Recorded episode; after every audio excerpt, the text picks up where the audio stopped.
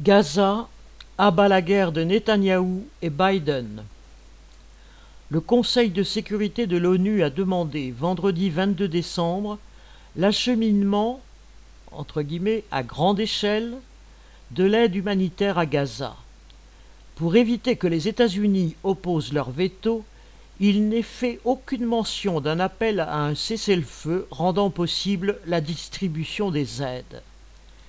La résolution n'a donc pu être adoptée qu'en s'alignant sur la position des États-Unis, qui est en fait un soutien indéfectible à l'État d'Israël, quelles que soient les exactions et les massacres perpétrés.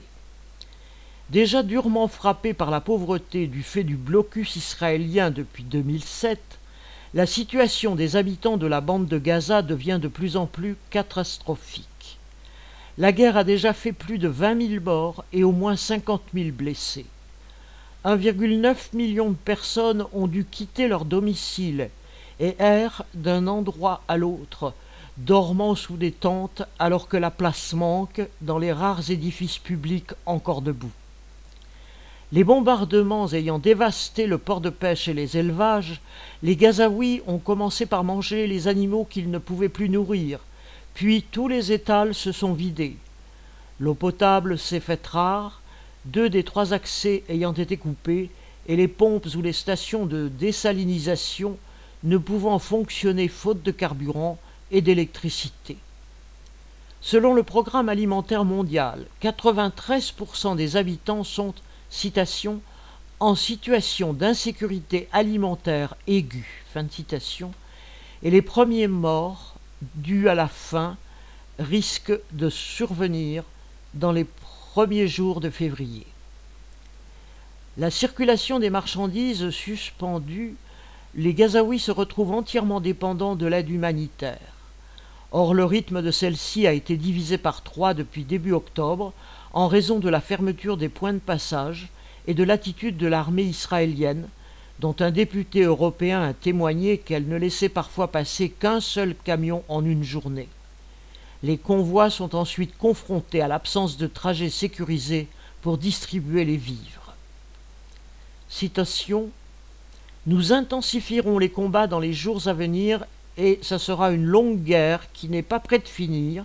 Fin de citation a déclaré le Premier ministre israélien Benjamin Netanyahou le 25 décembre. Il est lui-même directement intéressé à la prolongation de la guerre qui lui permet de se maintenir au pouvoir en faisant taire les critiques au sein de la population israélienne. Les manifestations exigeant que la liberté des otages soit davantage la priorité du gouvernement montrent que sa politique de guerre à outrance ne bénéficie pas d'un soutien unanime. Dans une tribune publiée par un journal américain, Netanyahou a détaillé ses buts de guerre. Citation le Hamas doit être détruit, Gaza doit être démilitarisé et la société palestinienne déradicalisée. Fin. Mais les destructions et les massacres actuels visent d'abord à écraser la population palestinienne. Et au lieu de détruire le Hamas, ils ne peuvent qu'alimenter les sentiments de haine et le désir de vengeance parmi les Gazaouis et l'ensemble des Palestiniens.